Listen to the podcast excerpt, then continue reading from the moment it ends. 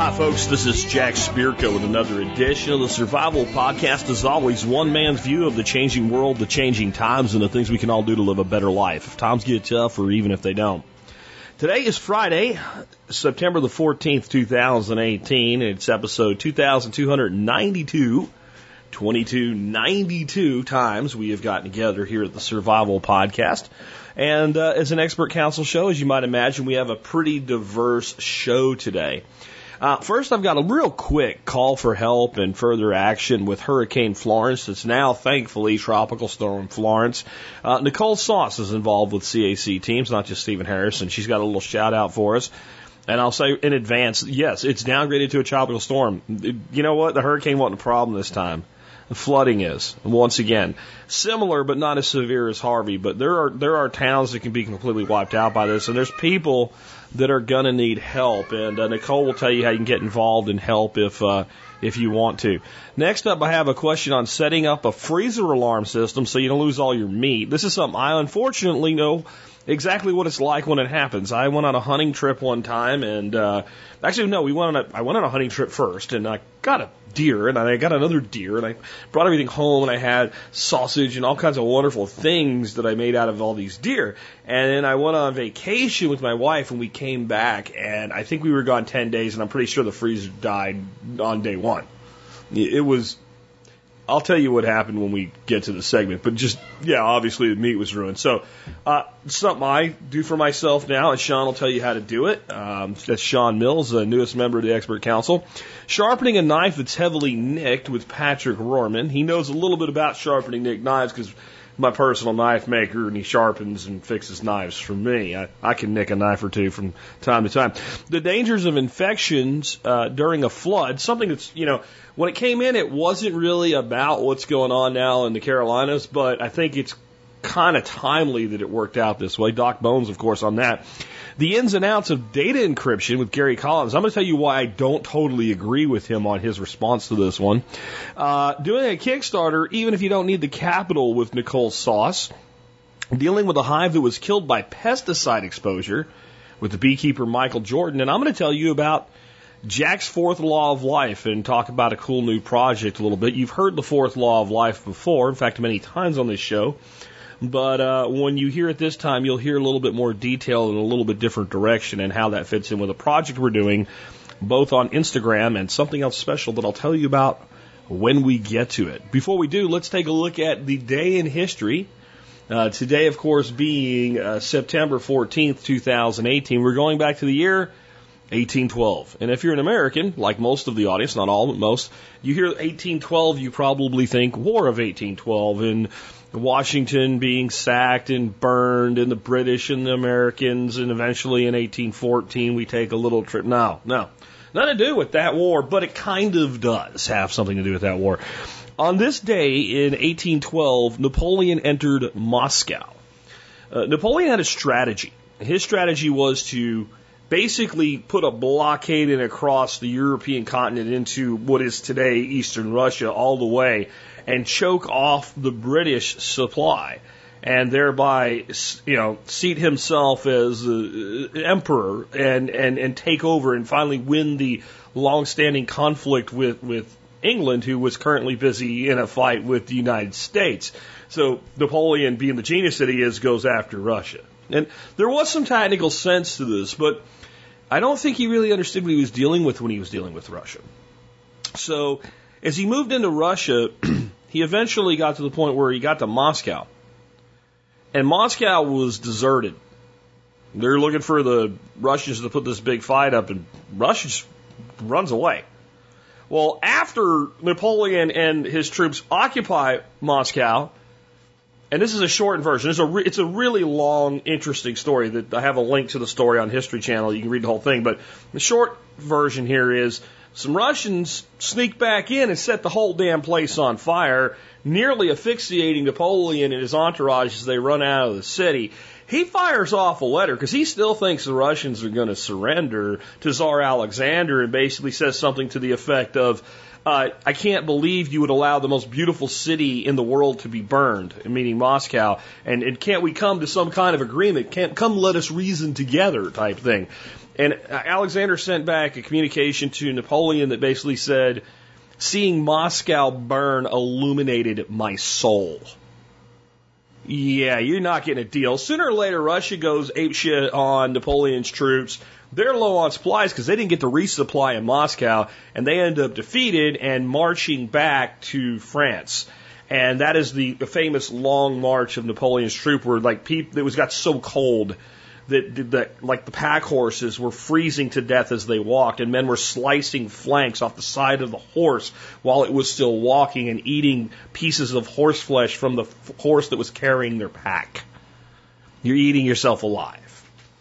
And that was the result of this. But that all began on this day in 1812. It is one of the last wars like this. There's still some more, uh, specifically all the way up into the war between the states, aka the Civil War in the United States. But by then we started to have trains and things like that. By the time we get to World War One and World War Two specifically, we now had trains, planes, and automobiles. And while armies still did live off of pillaging, they did so far less, which was good in two ways. One, for the people of the occupied territories as they become occupied by enemy, they're not so much everything that they have taken so the army can live and they can starve. But for the armies, if you have a place where the enemy just runs away, you don't starve to death. And, and warfare really has changed. As much as we learn by studying the past, technologies do change things. And one thing that changed the technology of warfare as much as the machine gun is the ability to transport materials and food and medicine long distances and extend out supply lines. Just a lesson from history, and particularly this day in history, September 14th, 1812.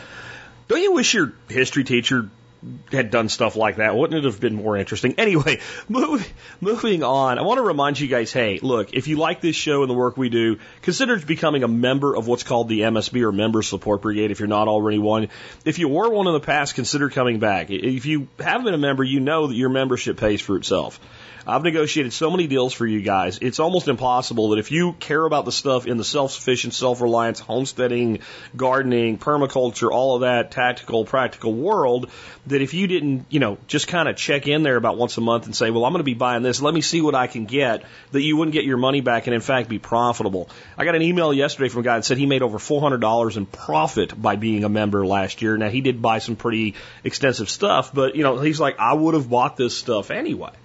So that's the kind of thing that I'm trying to do is to make it where it benefits you and it benefits us. And to all of you who have been members or are members or will ever be members, thank you. Without you, I could not do what I do. You can learn more by going to the survivalpodcast.com and clicking on members. You'll see how to sign up there.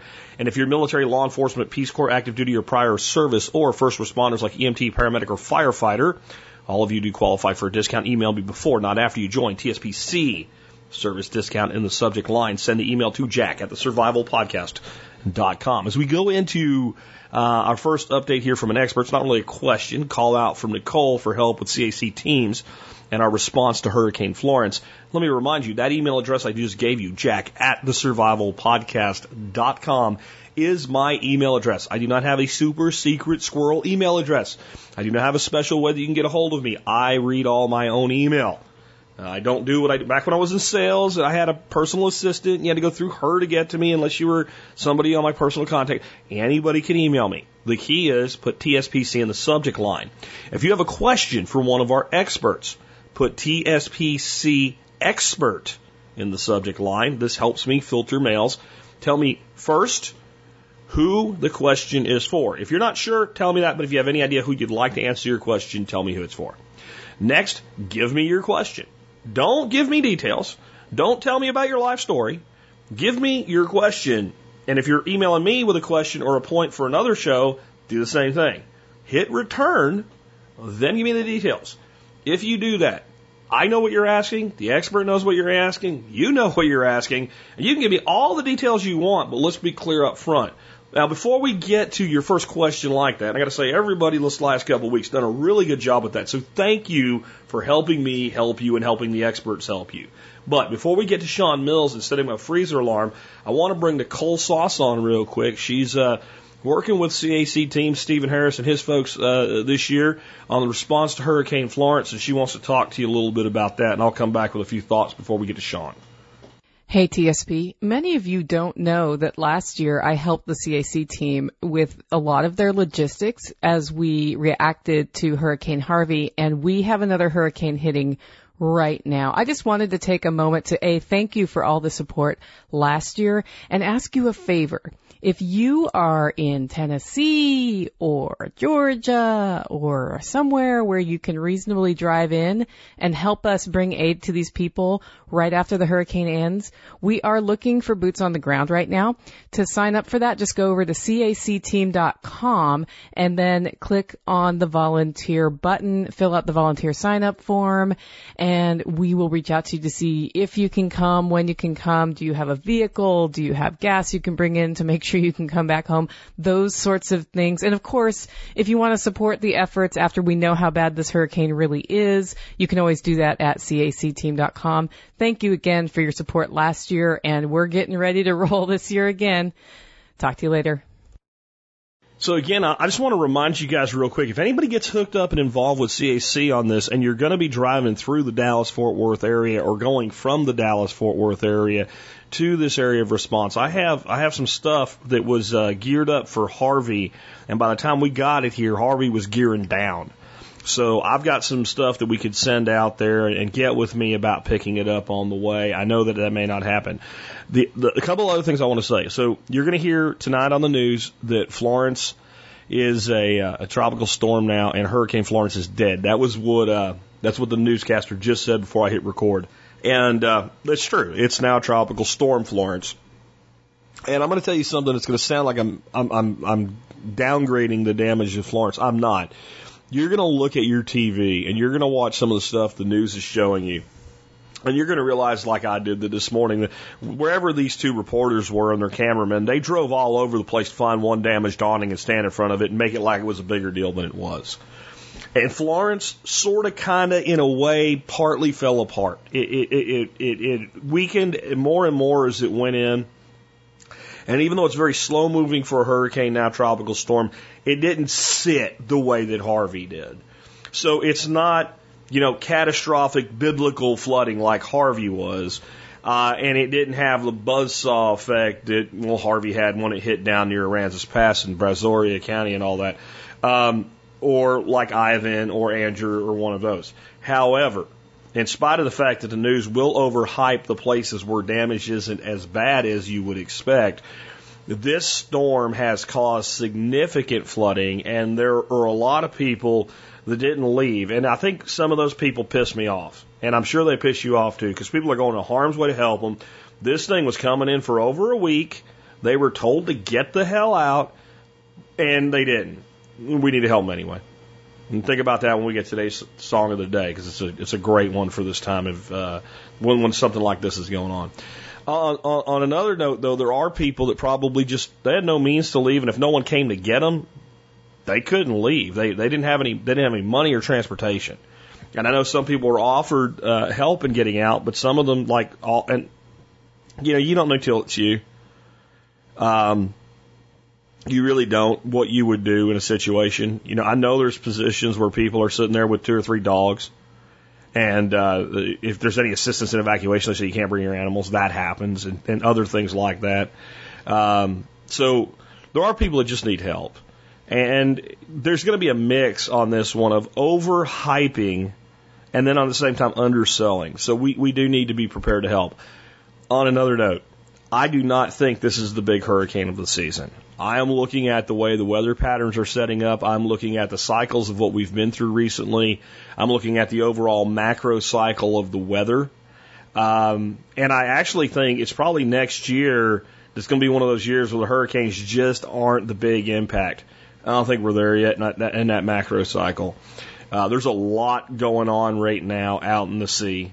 Uh, there's a development in the Gulf of Mexico that, that could turn to tropical storm or even hurricane uh, and impact the Texas coast or Louisiana coast or Alabama coast. We don't know yet. Uh, it also could fizzle out to a big old nothing. There's another hurricane out in the Atlantic right now churning, following the same path uh, that Florence just did. Uh, there's another one developing behind it. Um, this stuff goes on for a couple months. And I would say that if you cannot respond to this one, think about the potential for your ability to respond to another one. Um, and I think that we do need to be cognizant of a lot of times what happens in these situations with these storms is you get something very significant and the whole country comes together in response. Everybody shuts their pie hole for a couple days and stops arguing, uh, stop calling each other repugnants and libtards or whatever, and everybody shuts their hole and acts like Americans for a week or two. People write checks, people you know go out and, and put together packages, everybody helps. And then we did that this year. And then some other group of people get their ass whooped and like everybody's tapped out. You know, try to think about holding something for the next one if that would if whatever you're going to do tap you out because I don't think we're done. That's all I'm going to say. And those of you that live on the Gulf Coast, um, you know, as always, keep your powder dry and be prepared. But I think this is the year of the Atlantic Coast Slam. Uh, that this is going to be a multiple impact year on the Atlantic coast. I hope I'm wrong. I don't think I am. So if you live in those areas, and especially if you live in like, you know, Georgia, uh, Virginia, and you skated this one, don't think, whoo, that's my one for the year. No, I think that in some ways it's going to be like some years in Texas where, you know, you have the tornado outbreak this week and then next week and then next week. And like after one month of this crap and, and, and like it happening twice a week, you're like, why do I live here? I think that instead of tornadoes, hurricanes, and that could be this this hurricane season. So, guys, be prepared and be willing to help where and as you can. I know you, we can't help everybody all the time, but like I said, hold it for the song of the day. We can help somebody almost all of the time. Almost at every point in our lives, we can look out and find somebody that we can help. The time to do that is now, and more opportunities will be coming in the future. Next up, I have a question on a better note for Sean Mills on, you know, protecting meat in your freezer if that deep freezer, especially when it's not in your house. Most of us keep our chest freezers like out in an outbuilding or garage or something, and you might not know it, and next thing you know, you've got a really hardcore mess. Uh, uh, I, like I said, I went hunting and I came home, and I'll tell you what happened to that chest freezer. I duct taped it shut, and I took it to the dump. It never ever was opened once I knew. I mean, there was some kind of goo in there at that point. I think I would have thrown up if I'd opened the lid. Uh, Ten days in the Texas heat in the garage, full of meat. I don't even want to know what was in there.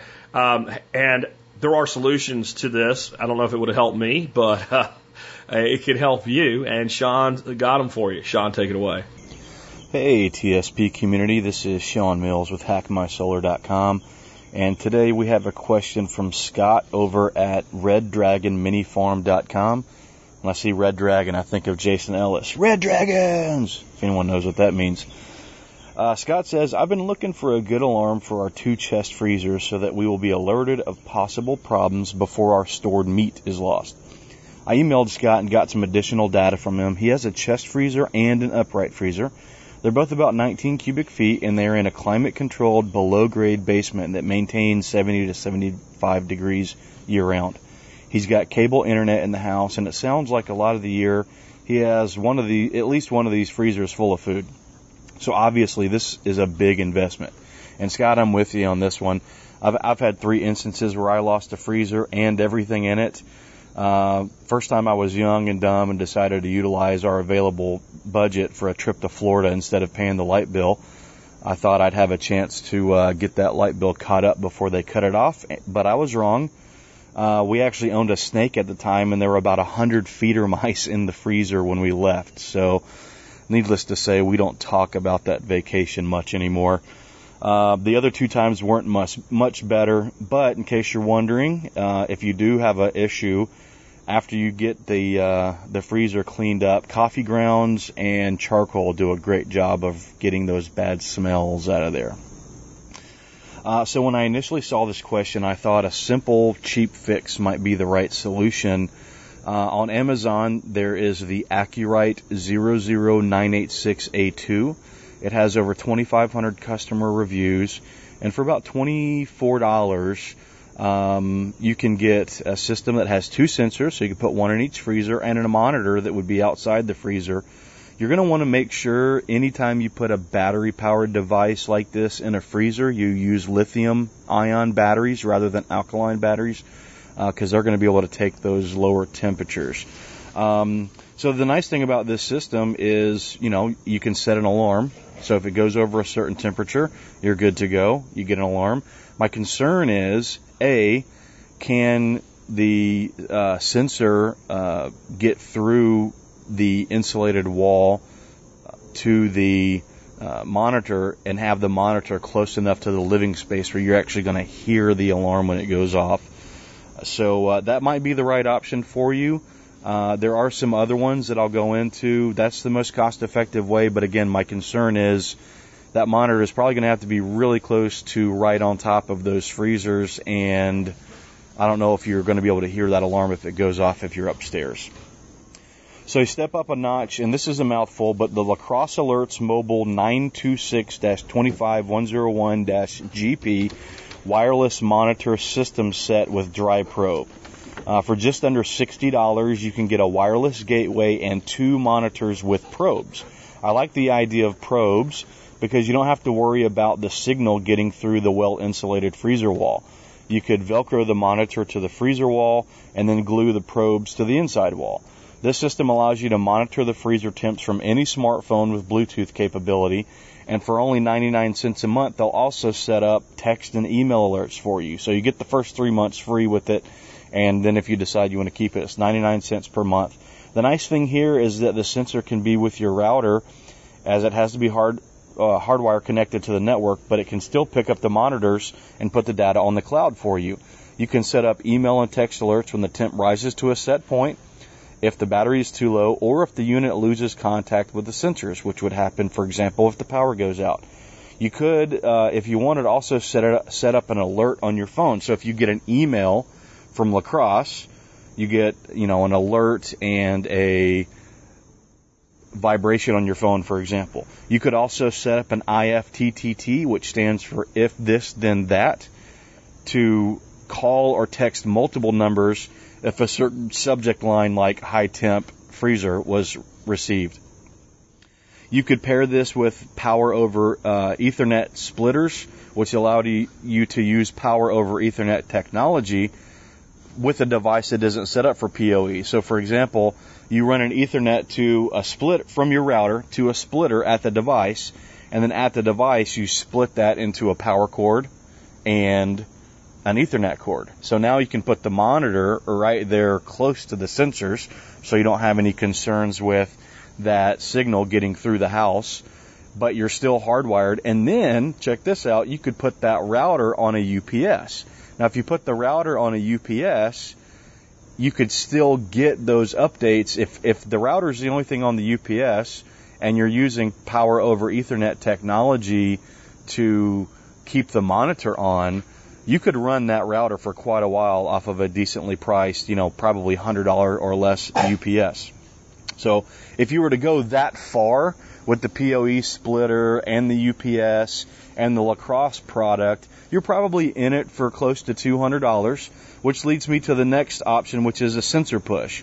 Sensor push works similarly to the La Crosse, but it is a bit beefier and it has better Bluetooth range. You do put those devices in the freezers, but with their increased range, that's probably not going to be an issue. The device itself stores 20 days worth of data. So you could go on vacation, come back and check your data that's stored on the device from a Bluetooth phone. Additionally, with a gateway, you get the same type of remote access that the La Crosse product provides, where you could set up email alerts, you could check it online from anywhere. Uh, now the sensors are fifty dollars each, and the gateway is a hundred. So in this situation, just the sensors and the gateway are going to run you two hundred dollars. You could also pair that with a PoE splitter and a UPS, which might put you up in the three fifty range. So obviously these last two options are a lot more expensive than the twenty four dollar option, but when you're talking about 19 plus cubic feet worth of meat, the investment in that meat is a lot more than what you're talking about spending to be able to accurately and remotely monitor those temperatures. So I think that's, uh, you know, you could do either way. You could go either way, but I like the La Crosse option, honestly. And I think that that's the best bang for your buck. It's the easiest to set up. And that combined with a little bit of Internet of Things technology like IFTTT could really put you in a good situation if you're away from the house for an extended period of time. You could call one of your neighbors and say, "Hey, I just got an alert. Power went out. You know, lost signal. Could you go over and check?" And if he says, "Yeah, we just had thunderstorms," you know, if the power is out for a couple of days, maybe I'll take my generator over and help you out and and keep those things cool. So. Um, another thing, very low tech, I would suggest take two ice cubes, put them in a Ziploc sandwich baggie. Do put one of those little baggies in each one of your freezers now, if you go away, you have some sort of sensor failure, anything like that, you come back. If those ice cubes are still ice cubes in the baggie, you know that your freezer never got above freezing. If they are now melted into a flat sheet of ice within the baggie, you know that your temperature got up above freezing, your ice cubes melted, and then they refroze. Another option I've read about uh, similar to that is to freeze a jar of water and put a quarter or a penny on top of it, put the lid on so that if it gets jostled around, the quarter doesn't fall out. And now if you come home and your quarter is suspended in that ice or at the bottom of the jar, you know there was some funny business at some point while you were gone. Also, I'll, I should say that uh, you should be filling your empty freezer space with frozen water to act as a thermal battery. This is going to give you a little bit more time between power loss and food loss. And as I record this on Thursday, the 13th of September, Hurricane Florence is expected to make landfall later today. I wanted to mention that if you know that you're going to likely have power outages, so let's say you're inland and you know that you're not going to get, you know, crazy flooding and crazy hurricane force winds, but maybe some tropical storm force winds that could make your power go out for a couple of days. I think Duke Energy is expecting 3 million outages as a part of this Hurricane Florence storm. You can get prepared. So in addition to putting those water bottles in the fridge like I just mentioned, turn that freezer all the way down as far as it'll go. Make it as cold as possible. That's going to prime up that thermal battery. Get everything in there as cold as possible. If the power goes out, we've talked about it on the show before, cover it with insulative materials like blankets so that it's going to help keep that cool in. Open it as little as possible. I would even say ahead of the storm, look in there, see is there anything I need to get out of here or anything I might want. Go ahead and take that and put it in the house. Uh, last year I rode out Irma in Florida and we were out of power for about eight days. We ran the fridge, which had a freezer on top, and a chest freezer off of a generator. And I would say it, co- it took us about combined four or five hours a day of runtime to you know keep everything as cold as it needs to be. Something to remember: a lot of these frozen meats are injected with a saline solution, which means that if they thaw, it actually takes longer and lower than 32 degrees to get those back frozen. So you really want to try to maintain your freezer below 20 degrees Fahrenheit in order to make sure everything stays frozen. You can put a, if you have one of these remote uh, monitoring systems, you can actually start tracking, okay, when the power goes out, how long does it take for us to get from whatever the lowest setting is up to, say, negative 20? And then when we crank the generator and put the power cord out there and plug it back in, how long does it take to get back down to say zero or wherever we want to be? Well, hey, with that being said, I know I went a little bit long today, but I wanted to add that stuff with Florence coming in. Jack, thanks for the opportunity to help Mr. Scott out with this uh, this concern and anyone else that may have the problem. If you've got a question, you can email it to me at Sean S H A W N at hackmysolar.com or comment on the Facebook page or on the blog. I'll be checking both of those and answering any questions that come up there. Hey, thanks everyone and have a great day.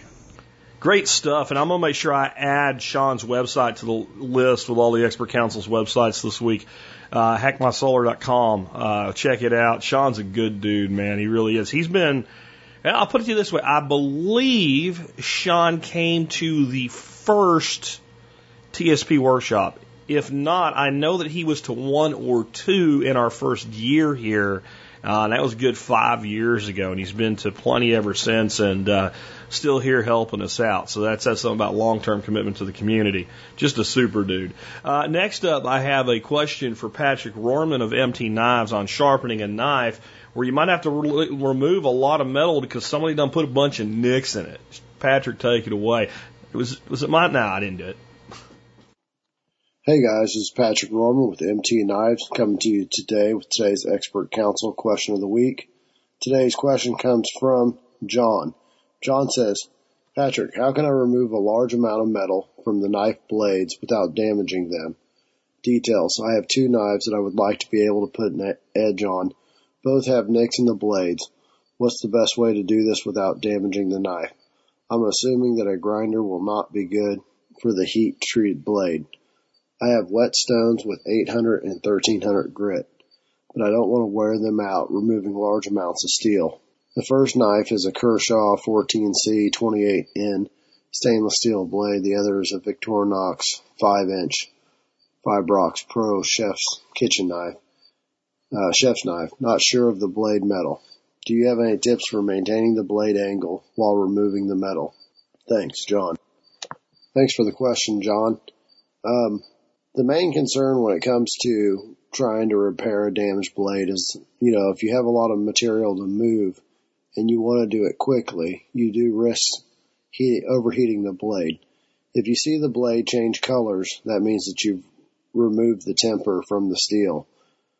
The damage uh, may be very minimal, but you don't want to damage the blade at all. The best thing you can do is send it off to somebody who can sharpen it and remove that damage who knows what they're doing. But if this is something that you want to attempt at home, you can uh, use something like a diamond file. It's going to cut aggressively and it's not going to wear down like your sharpening stones. If you want to maintain the angle, there are systems out there that will help uh, maintain angles, or you could set up some sort of uh, jig on a workbench at home.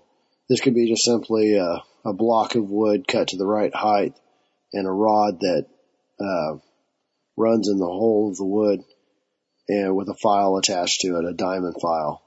You could make something rather simple, inexpensive, and do it yourself. A lot of times chips and nicks, they're not as deep as they appear to be and they will remove faster than you uh, would expect them to. The other thing to think about or to consider is if I have a real deep nick in a blade, sometimes I'll leave it there and I'll work on getting it out in two or three sharpenings because you're going to be removing a lot of steel. Therefore, you're going to take away a lot of the life of that blade. And you got to ask yourself, is it worth shortening the life of the blade just to have the nicks out of your blade? So unless they're causing problems when you're cutting and you just want your blade to be perfect, um, I personally will leave in deep nicks and try to get them out in the next sharpening or two. I hope this uh, answers your questions. I appreciate the question.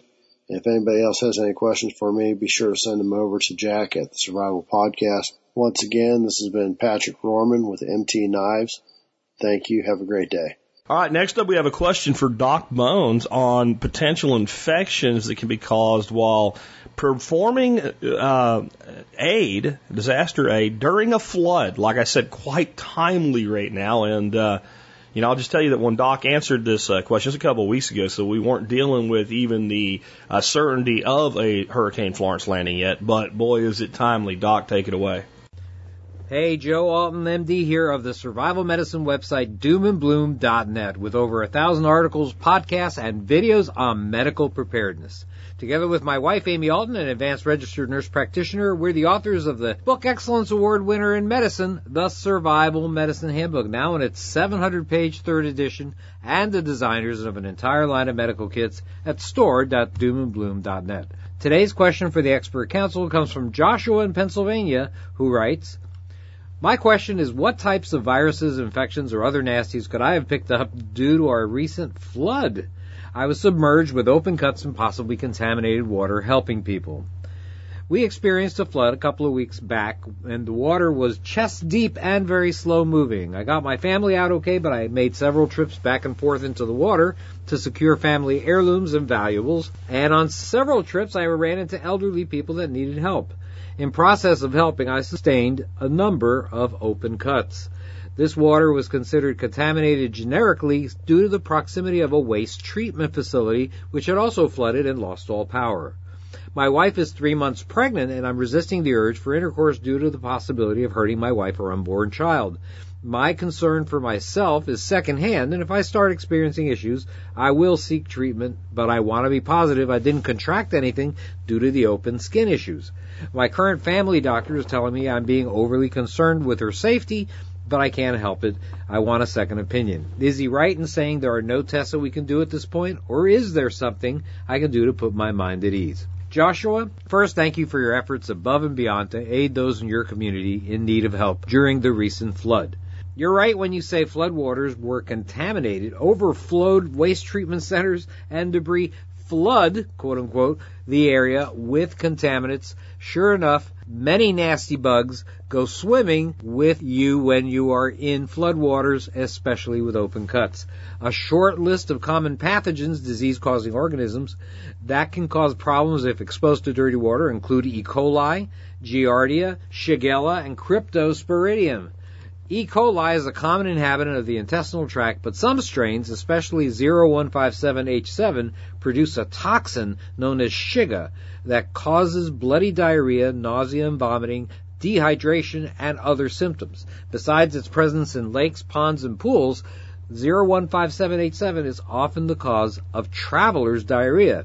Now, sounding similar to that, but a different microbe altogether, is Shigella. Shigella is the most common cause of the diarrheal disease called dysentery, where you have bloody diarrhea, dehydration, and a lot worse. The most common disease causing parasite in the world is the protozoa Giardia lamblia. It is not uncommon even in pristine backcountry waters in national parks, and certainly would be a candidate for being in floodwaters. Symptoms commonly present about one to two weeks after exposure.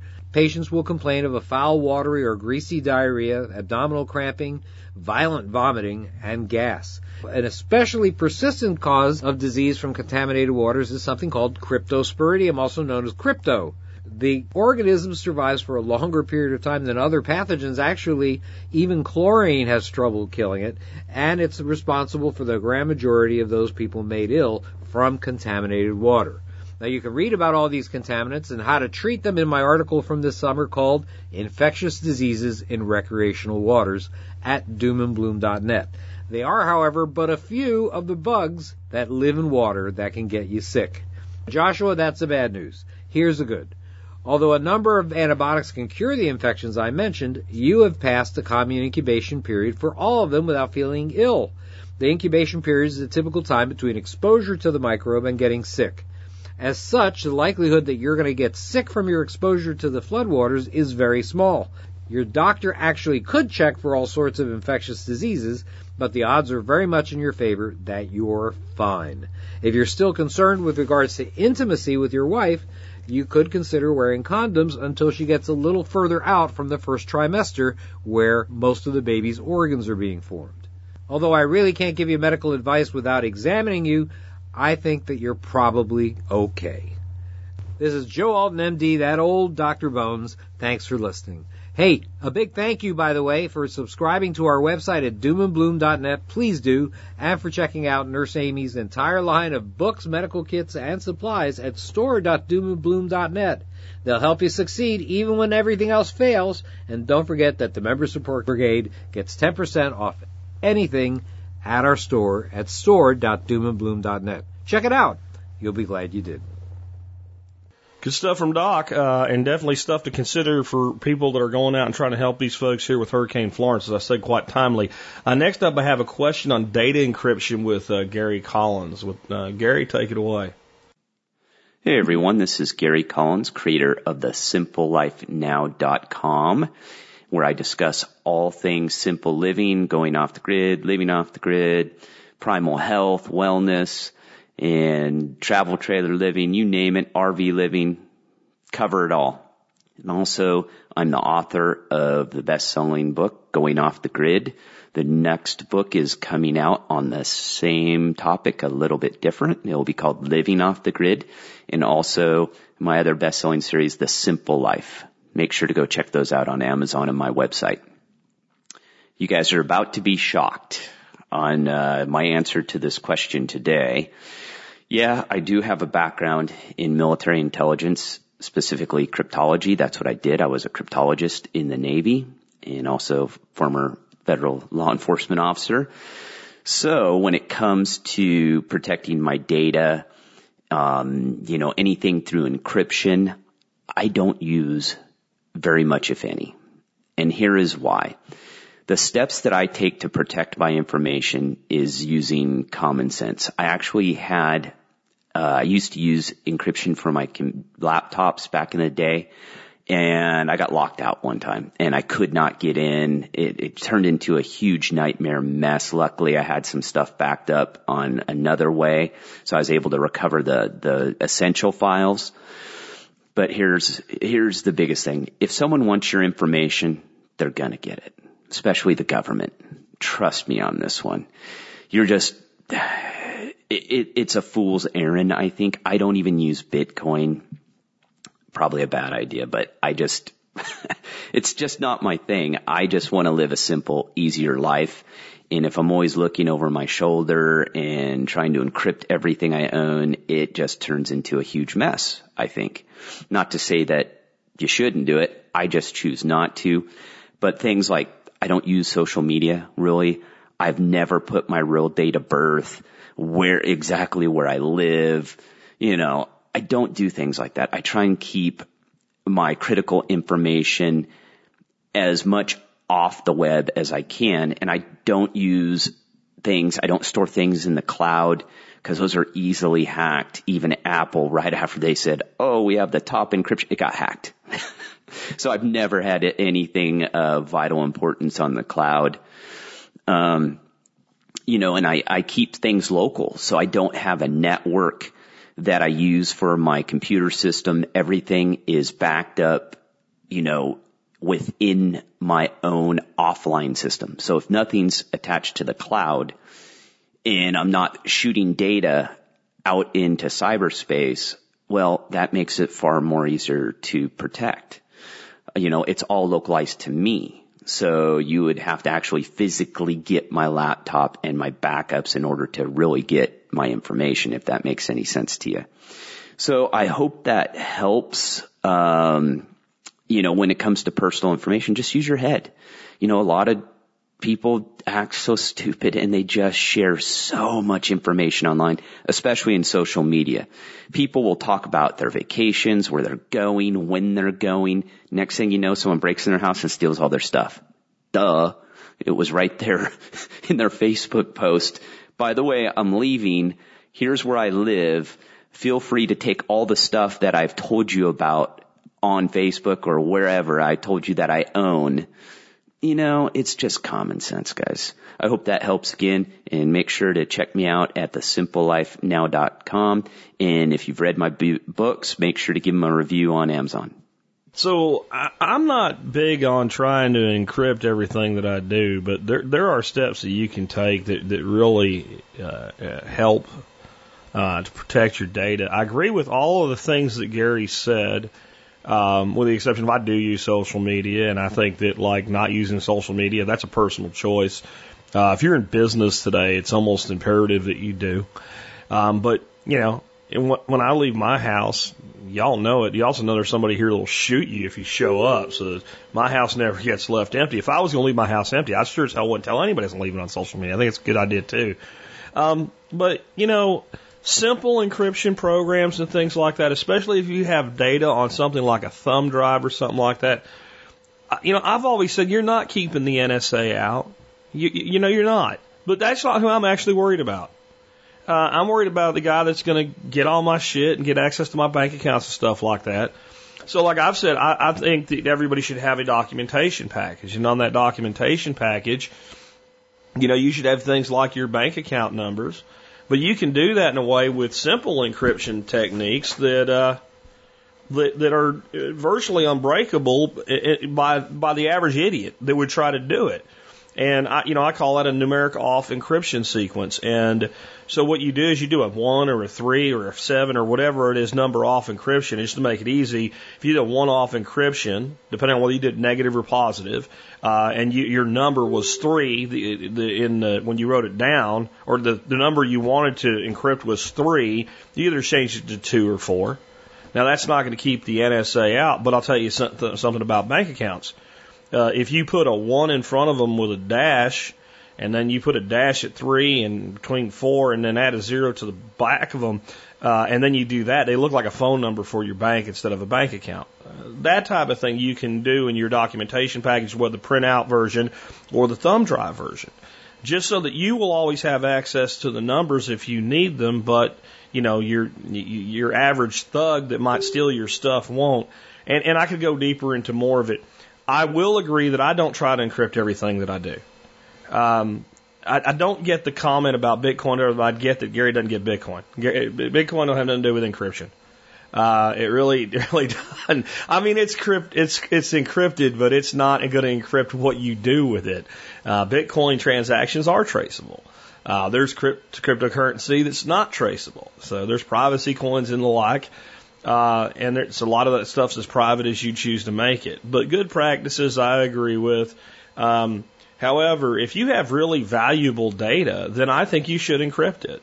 And as far as getting locked out of it, you should you should maybe make yourself a key so that you can get back in and store that on a hard drive uh, or or a I'm sorry not a hard drive like a thumb drive or something like that or a paper copy and then lock that in a box somewhere and maybe have two of those so you don't lock yourself out. I mean, the number one way you don't lock yourself out of your car or your house is have more than one set of keys. And, and don't have a second set sitting on the bedstand uh, inside the house that's locked up and other keys are locked in the truck. That doesn't work either.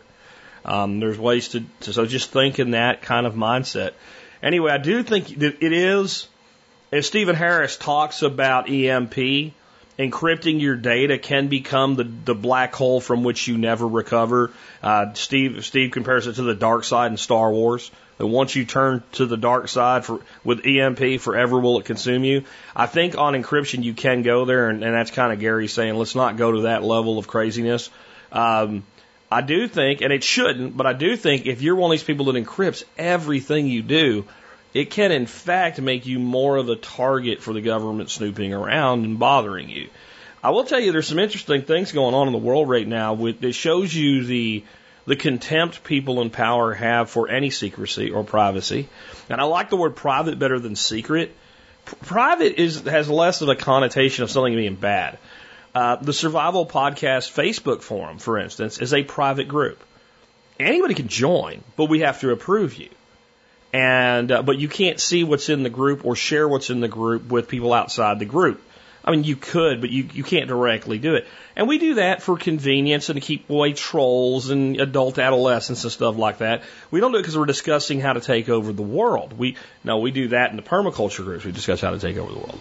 Um, but there's a, uh, guess equivalent to like a senator in England right now, and she has a bill out. She wants to ban private Facebook groups because she thinks it's bad that people can keep things to themselves and not share it with them.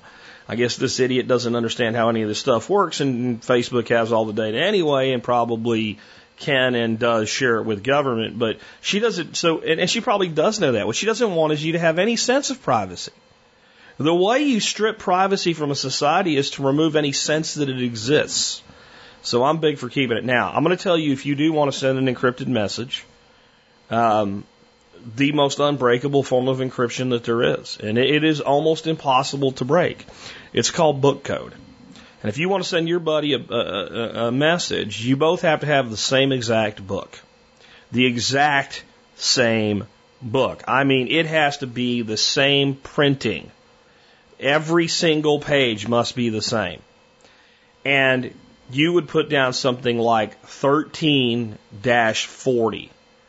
And he would take his book and turn to page 13 and count to the 40th word, and that would be that word. And then you'd put something down like 52 1, and he'd go to page 52, page 1, and he'd write down that word. And every time you write down that word, you cross that word out of the book and it's never used again. There's never a repetition of pattern. Therefore, the code is unbreakable. The only way the code can be broken is to know the book and have an exact copy. So if you ever want to be completely discreet in your communications with another party, the way to do that, you go to a place like Barnes and Noble or something like that, if they still exist in the real world, and a lot of times I have like, especially this time of year, people going back to college and all, they have like classic works in like paperback for like two bucks a piece. Buy a bunch of different copies of those, and all of your parties in your group have that. You can transmit all the data you want, and NSA can work till they're blue in the teeth. I don't give a shit what they do; they're not figuring it out.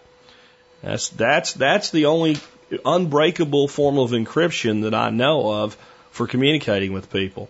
And I have yet to find any evidence that's ever been broken other than uh, the party breaking it was able through some other means to determine the book and get the key book and then break it manually. With that, let's go ahead and uh, take another one. This one is for uh, Nicole Sauce on Kickstarters. Should you do a Kickstarter if you don't really need the capital from the Kickstarter?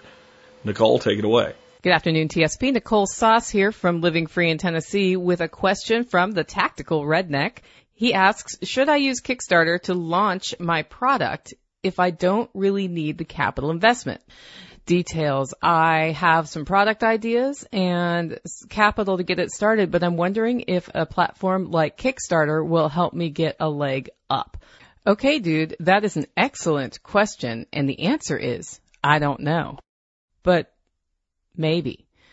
There are benefits to launching something on a platform like Kickstarter. For example, if you're successful, you'll have a high volume of orders, which will teach you a bunch about order fulfillment and let you refine your processes in a way that's fairly safe, right? Because you can tell people how long it'll take you to get it done. You can communicate that to them that it's delayed and why it's delayed, and you're not likely to get a whole bunch of angry, angry people.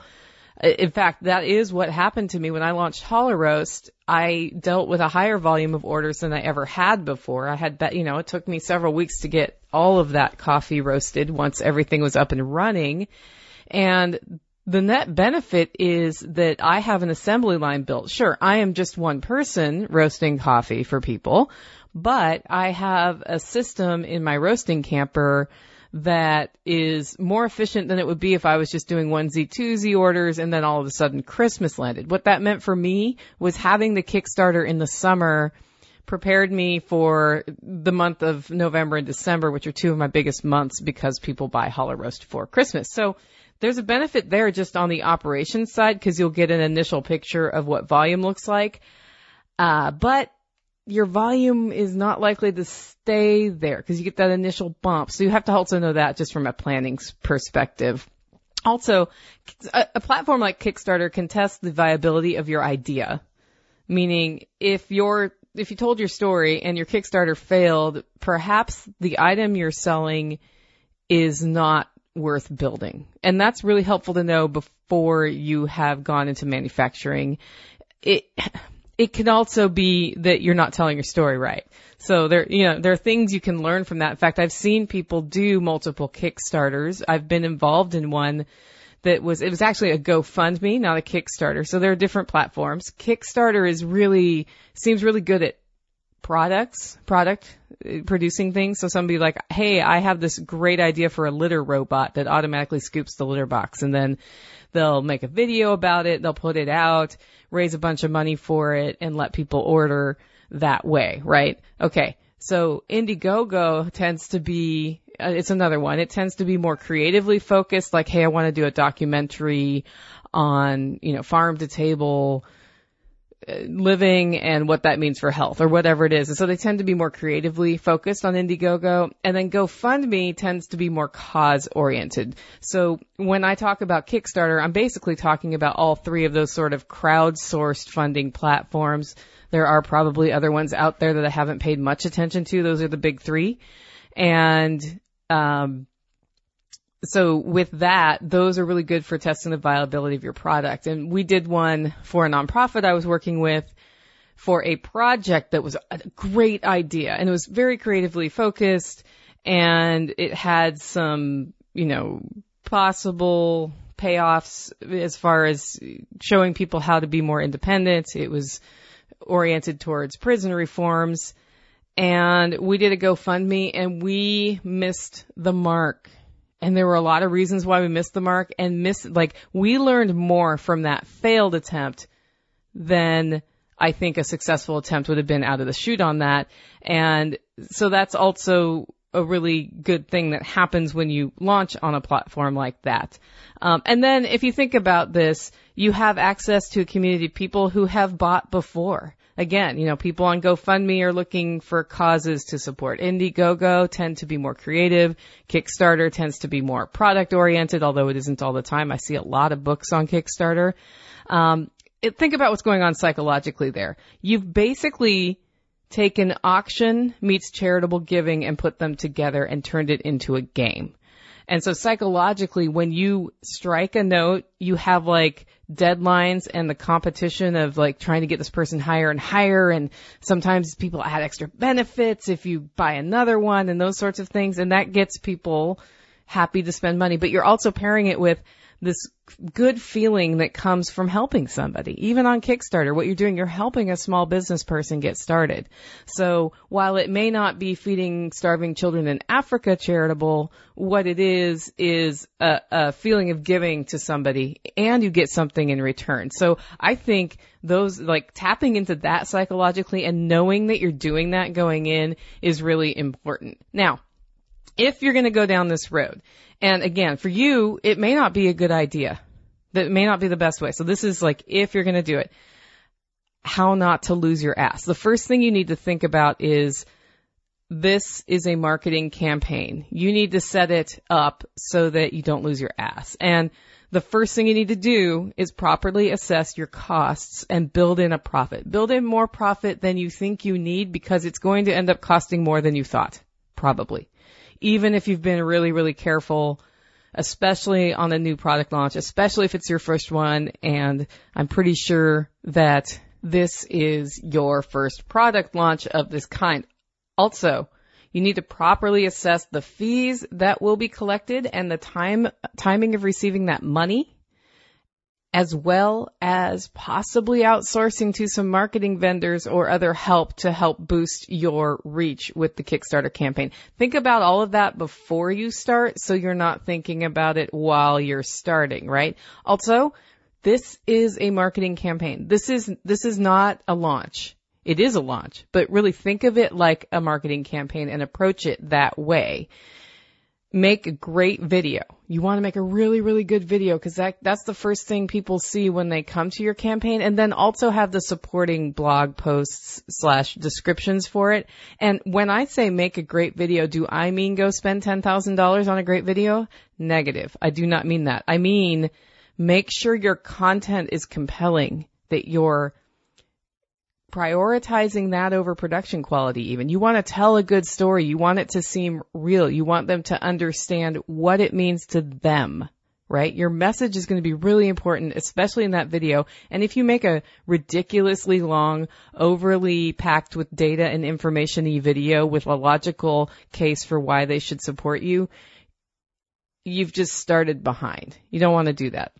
Also, line up your earned media and interviews before you launch. This means like be ready to go out and talk on people's podcasts, on the radio, get something in the newspapers, that sort of thing. It's your job to get the word out about your Kickstarter.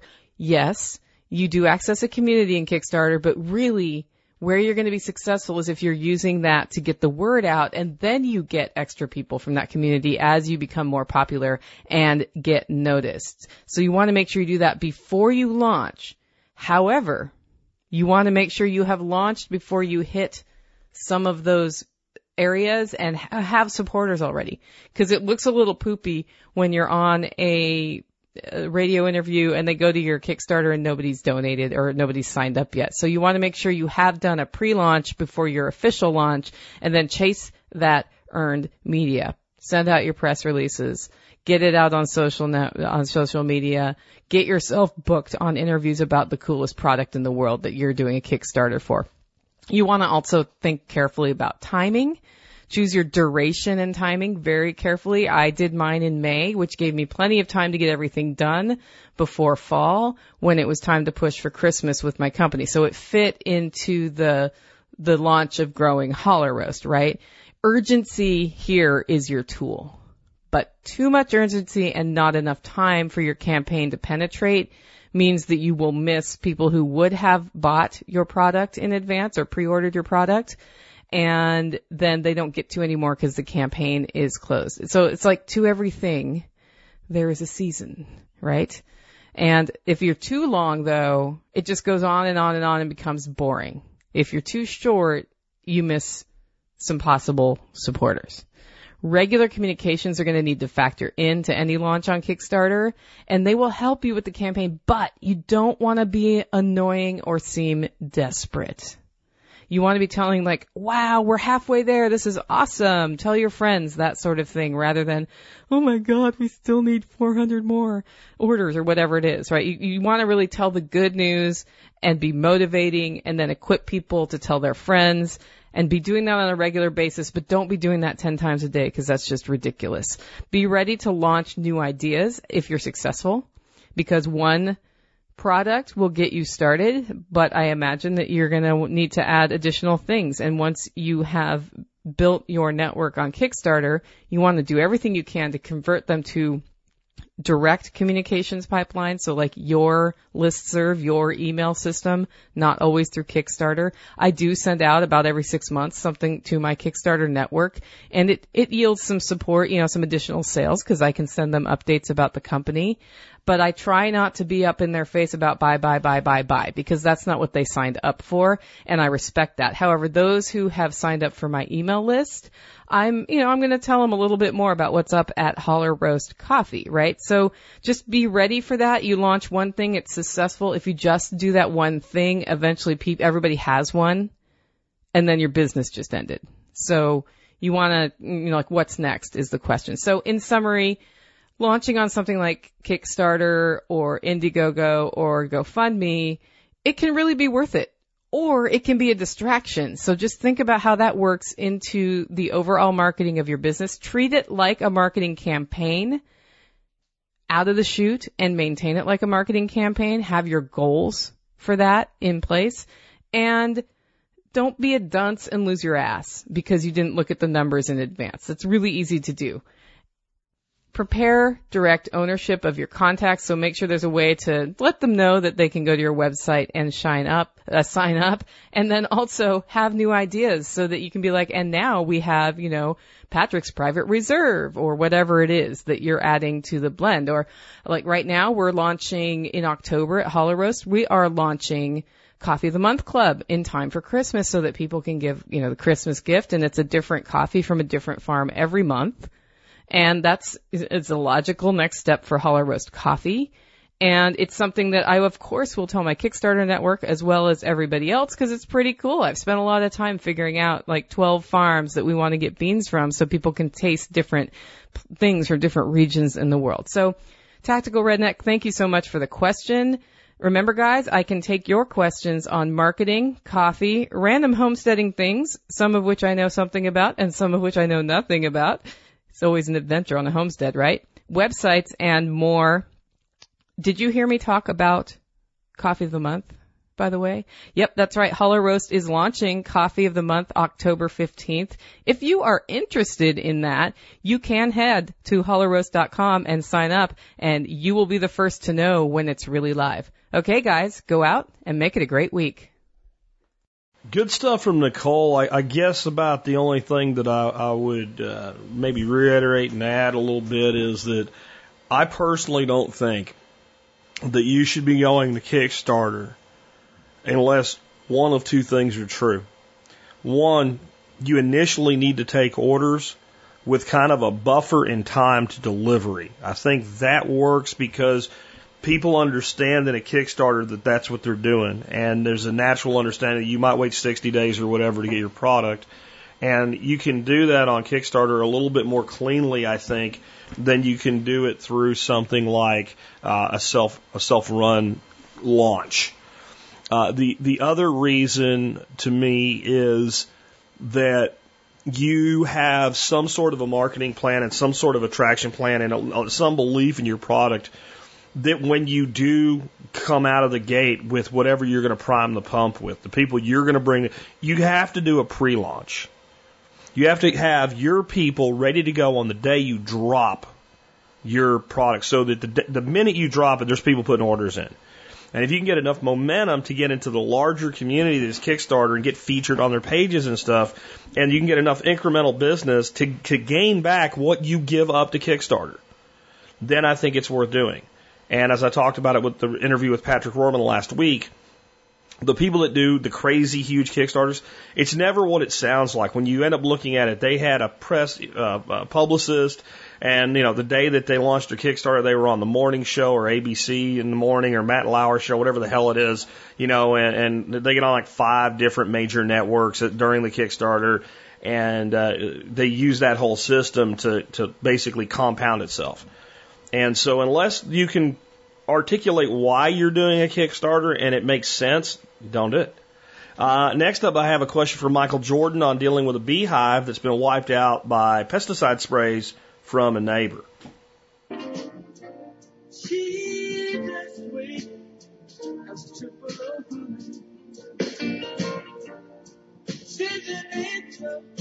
of the first degree.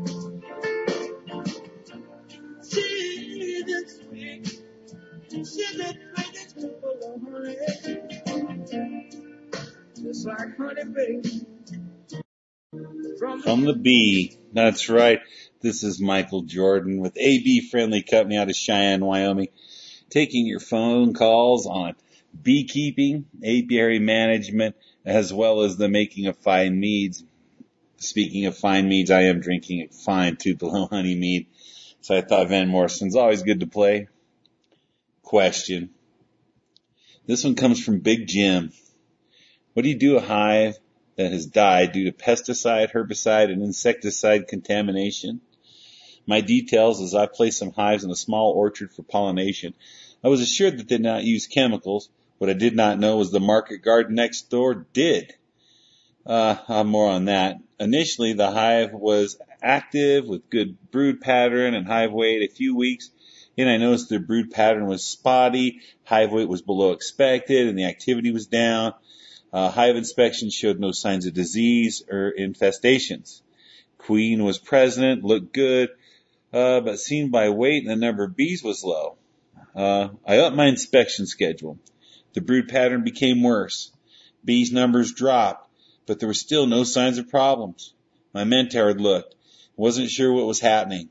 A few weeks after initially noticing the problem, there was no brood and no queen. Damn it. There, a third party, I heard the market garden had used chemicals which were warning it killed birds and pets. Reading up on chemical exposure to bees, I found the chemical gets into wax, honey, and in the bread of bees and has honey and wax it would be nice to harvest it. Would it be introducing concentrated chemicals with the honey? Uh, would making candles be caused with an issue of heating and burning release the chemicals? That's a good question. It comes in a known issue, but I didn't find anything on how to handle a hive after chemical kill. Thanks, Jim. Uh, Jim, super great question. And one, uh, man, that's one of the many things with dealing is hive loss to poisoning. Uh, I've worked with people in Ohio. Their hives were poisoned. Uh, many many beekeepers feel it's it's mite killing them off. Uh, the poison kills off hives, man, and they have a big problem with it more towards the East Coast than we do here in the the the West. But uh, one thing I'm gonna let you know, uh, your list of observations was key, Jim. Well done, dog. Uh, Visitations change when you notice problem. You're weighing your hive. You're doing outside investigation as well, and inside investigation. And when you're doing that, let's just go ahead and tell you, uh, test it. Have the honey and wax tested. Your colony died. You must perform a hive autopsy. The National Honey Board tests honey, and I'm sure they would like to know if your product's bad. Uh, they can test wax, honey, and give information on, on testing your bees as well. Uh, one of them is called as how to prepare samples for disease diagnosis or pesticide analysis in your in in that class is is is kind of necessary. You need to take a class on to do that and how to do that. Uh, one thing, Jim, I think you could use it for the wax for candles, but I wouldn't use the wax back in the hive. I wouldn't use the honey back in the hive. I'd boil the honey and if I was boiling it, I'd add some Tootsie Rolls to it and make a Tootsie Roll mead out of it. But uh, I wouldn't use any products back in the hive. In fact, we're going to talk about cleaning the hive. Uh, the 4-H bees were dying off.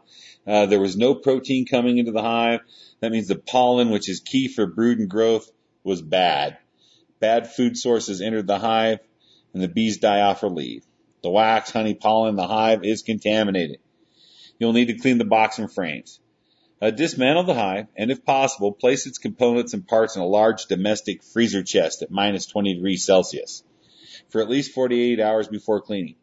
This will kill insects, pests such as wax moth, and then place parts of on, on sheets of cardboard newspaper to catch the debris that come from dislodge as you work.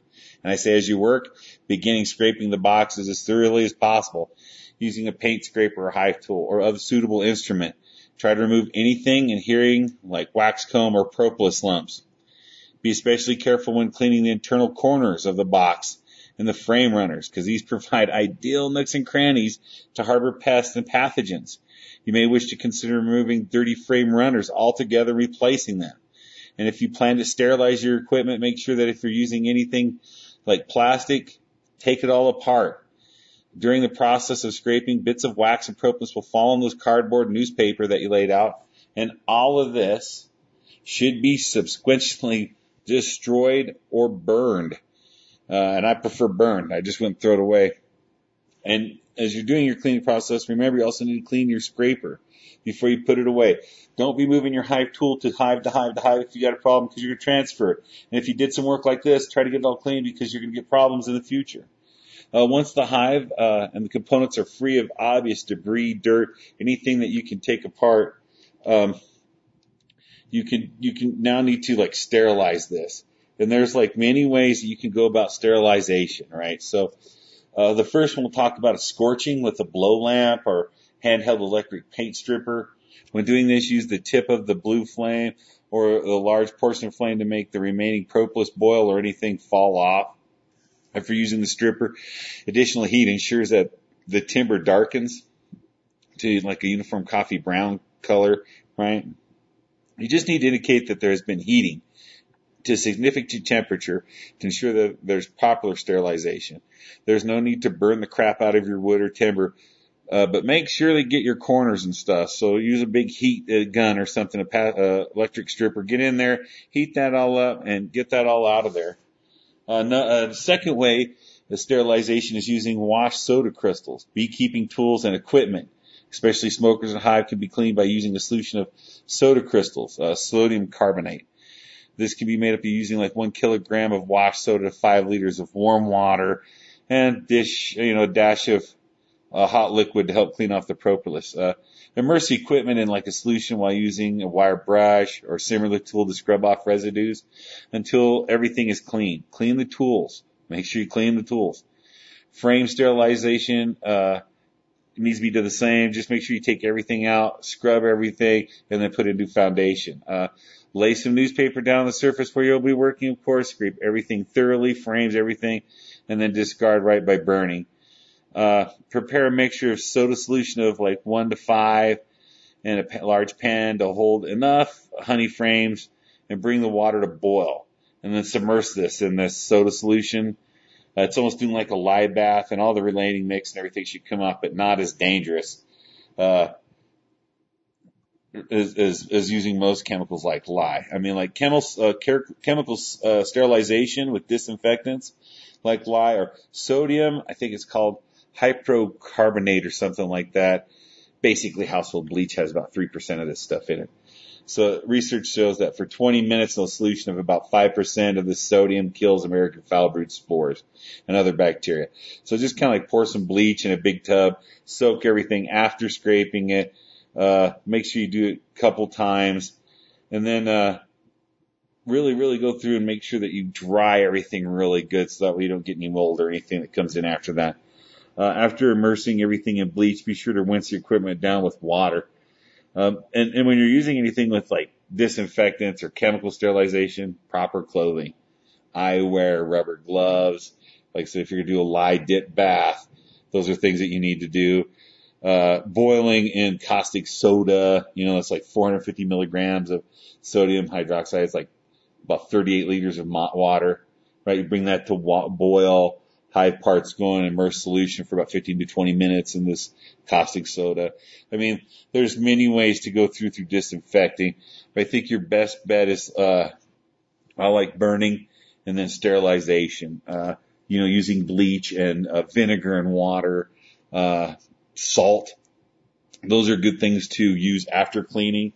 So like vinegar and stuff keeps things sterilized and then use salt for mineral, mineral for the bees to start cleaning off the inside of the box because they like the mineral and stuff of, of the collection that's inside the box. So there's some like good, good tips for you to do that. Man, uh, uh, man, wash your hive tool, wash your suits, general equipment, keep them clean, make sure everything is, has worked good. And, uh, man, I'm sorry I lost your bees. I hope that you can find a place to house your bees with no further problems. Hey, if, if you got any more questions or thing, catch me on Facebook at your, or your favorite media site uh, write to me here at the Survival Podcast or at a beefriendlycompany.com. Or, you know, you can come to one of my many events that we have going on all the time. Uh, I have the Harvest Meat event going on the 20th of September. Uh, you know, the, the 29th in Denver is uh, the Oppius uh, Pagan Mead Festival, and we'll be making meads, drinking meads. There's like 250 meads there that that'll be judged. So you know, come and uh, try one of our events and ask some of these questions there. This is a great question, Jim. Like I said, if you know that you have a problem there, eliminate it. Don't go back there after your investigation. Uh, feed your bees a better food supply. Sterilize uh, the best that you can. Rotate out your equipment. Rotate out your frames so you don't get buildup of mold and fungus. And as always, I'm your pocket companion, Michael Jordan on beekeeping. Uh, hoping you, you'll support your local beekeeper that you respect, man. Uh, buy, uh, from a cottage industry for a premium product and uh, help your fellow man, man. Because uh, let's face it, one day you're going to need help too. So good stuff from uh, Michael Jordan. I uh, really am uh, just grateful for all of the experts that we have uh, in our expert panel on the Survival Podcast, and it kind of fits in with what I want to talk about today. Um, I've kind of jokingly said over the years, you know, Spirko's Law of Life, 827 or whatever. Uh, and someone asked me a, a, a while ago, you know, is there a formal list of the laws of life? And I, I thought no, but there probably should be. And at the same time, Dorothy and I had decided that we were going to launch um, a channel on Instagram that had been something I had never done. People had asked me about it. And I had just elected that, like, I'm not really a highly visual type presenter.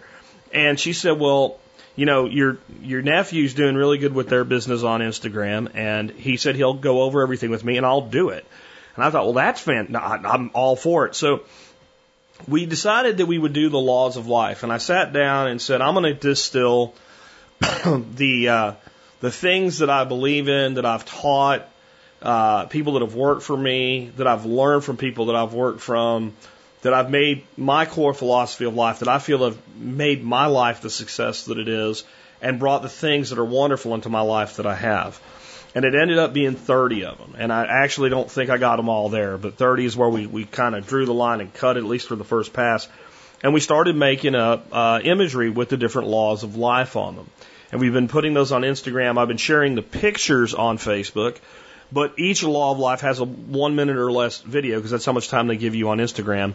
Where on Instagram, I then, so what we do is, you know, early in the day we post the picture with the saying, and later in the day we post the video. So if you want to follow that, it's all at It's a Jack Life on Instagram. as we started doing this, Dorothy started looking at them and started listening to these little one minute videos and realizing how much I was condensing into one minute. And uh, the challenge that was for me because you know I've always done a podcast where I set my own time limits, and uh, even when I was limited on YouTube, you still had ten minutes to a video. So, but she like after about the fifth, sixth one, she's like, "You need to write a book." You, you, you've talked about doing a book over the years. You have started on a bunch of them. This is so specific. You need to do a book. And when your wife tells you you need to do something, you tend to listen to her, especially when you've been together for over 20 years like we have. And so I sat down and decided that I would write a book, specifically since there's your 30 laws of life already. Just write a chapter for each one, then write an introduction and conclusion, and you're done. How can you not do that? I would beat somebody about the heads and shoulders if they had an opportunity like I do here and they didn't take it, so I should listen to my own advice. On that note, my fourth law of life that you've heard me say many times is never take the advice of anyone on any specific thing that they've not proven to be highly competent at. In other words, don't listen to people unless they're doing better than you are uh, at the thing that they're telling you about. And in the book that I've written, and I've written four chapters this this week already, so I'm pretty confident I'll get through the 30. What I've been doing is getting up a little bit early and working a couple hours every morning on this, and I'm going to keep doing that till it's done. But I, I have changed that law a little bit over the years from the if you're if they're not doing better than you to this thing, and I wanted to talk to you a little bit about that today and some other things. Um, the reason I changed that is because I don't need to consider you better than me to consider you my contemporary at something. So there might be somebody out there that has a podcast that knows about podcasting, and I might take their advice on podcasting, even if they're not as successful. Because at least they know their ass from a hole in the ground about podcasting. Whereas if somebody starts telling me exactly like you need to do this and you need to do that and your podcast needs this and you should and, and they don't they've never done a podcast they've never done any public speaking and they they they don't present and and they don't have any business experience I'm not taking their advice. So I, I realized that I needed to temper that with some humility. Um, some other things I wanted to talk about with this though because as I've started writing these I realized that like this one law of life has these all these permutations of things I've been teaching over the years, and it's helping me distill them down to things that are a little bit uh, beyond what I ever thought they would become. And one is the concept of choosing your career. And I, I brought into this chapter, and this is what I want to share with you today, and I think so many young people need to hear this, and so many people thinking about a career change or going back to school or whatever need to hear. And this is not going to be an anti-college rant at all. It's going to be finding the right path in your career. So I, earlier in one of the earlier times, I did talk about doing the ROI on a college education and getting the hard numbers. And so in this chapter, I referenced back to that, but I said that what you really need to do if you think you want to be you know, an engineer or a doctor or whatever, you need to go talk to people that are in the field that you're considering before you commit to it. And you need to talk to somebody that's been there like three years, somebody that's been there like five years, somebody that's been there like 10, and somebody that's like near retirement. And get a complete holistic view of that field, what the opportunities are. And you need to ask them questions, guys. You need to ask them questions like, you know, how did you get where you are?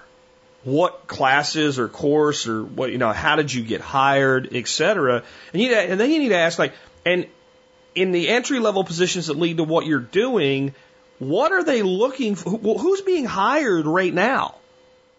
How are people starting out right now? Because one of the things is you might find that a guy that you interview with for a job says, Yeah, you go to university, you do this, and then you go apply and you get a job, and that's what I did 15 years ago, and I'm still here, and I've moved up to, you know, like upper management, and that's, you know, that's where we're hiring still today. Guys right out of school with a degree and a little bit of experience. Well, maybe he went from one school to one company, and he doesn't know his market, he knows his company. And if you talk to somebody else, you might find somebody's like five years in and as advanced as he is or further and says, no, no, that's not what you need to do right now. You need to go into kind of a fabrication and welding background and take some programming boot camps. This is what we're hiring. You need to address the reality of what companies are looking for today, not what they were looking for 15 or 25 years ago. And the only way you're really going to find that out is not by reading articles by people that write articles to write articles. You need to talk to the people that are actually doing the work today, that are doing the hiring, before you commit to the field. Because imagine going through four years of college to find out you hate what you've chosen. And guys, it happens. I've gotten emails from some of you. If I would have known what this was going to be like, I would have never gone down this path. And it's sad because let me tell you how this works. If you're good at what you do and you love what you do and you're doing well in your field and you're progressing through your career and you get an email or a phone call from somebody that says, Hi, I'm 19 years old and considering making my college major fill in the blank. I found your name through so and so or this thing or that thing, and I understand that you are in that field. You work for so and so. And I was wondering if I could have about 10 minutes to 15 minutes of your time to ask you how you got your start and some advice for somebody considering your field of expertise. Nine times out of 10, you're going to get sure. Because that is everything if you love what you do. If you love what you do, you want other people to do it too. And when you're 10 years in, you don't see the kid that's not even gotten to college yet or hasn't gotten his technical training yet or is going to go knock on the door of your employer straight out of high school. You don't see any of those people as competitors. Most of the people wouldn't care anyway. You just don't. Because by the time they're where you are, you're done. You're out the door. And that person has critical life experience in the actual world that you say you want to be. And you might find out, like, man, I wouldn't do this if I were you. Right now, I would, you know, I understand why you love it. I love it too, but everything's going in this direction. This is actually, if you care about the industry or whatever, you need to go this way. You have no idea what you're going to find out. And so, really, another way of, of, of doing this, saying this, is seek the advice of those who are wise in anything that you're you're questioning in your life. It could be a business decision, it could be an educational decision, it could just be a life choice. Because the real problem here is another thing we've talked a lot about confirmation bias. And what happens when people don't follow this law, seek the advice of those who are competent. What people do is they decide they want to do something. Whatever it is, doesn't even matter. And then they think to themselves, I want buy in from my family and my friends. So I know I've got an Uncle Bob. And Uncle Bob is the most smartest guy in the whole family. He's the smartest guy in the family. He's an aerospace engineer. Right? And everybody respects Uncle Bob. And I respect Uncle Bob. And boy, I would love it if Uncle Bob would tell me that my idea is a great idea. Well, if you want to go into the aerospace field or you have a product for aerospace or you have a concept for aerospace or engineering in general, then Uncle Bob's probably a great guy to go to. But if you're like thinking, I've been working in a restaurant for a while and I'd like to go put a business plan together and start my own restaurant. Unless your Uncle Bob ran a restaurant before he went to aerospace engineering, he doesn't know square root of F all, does he?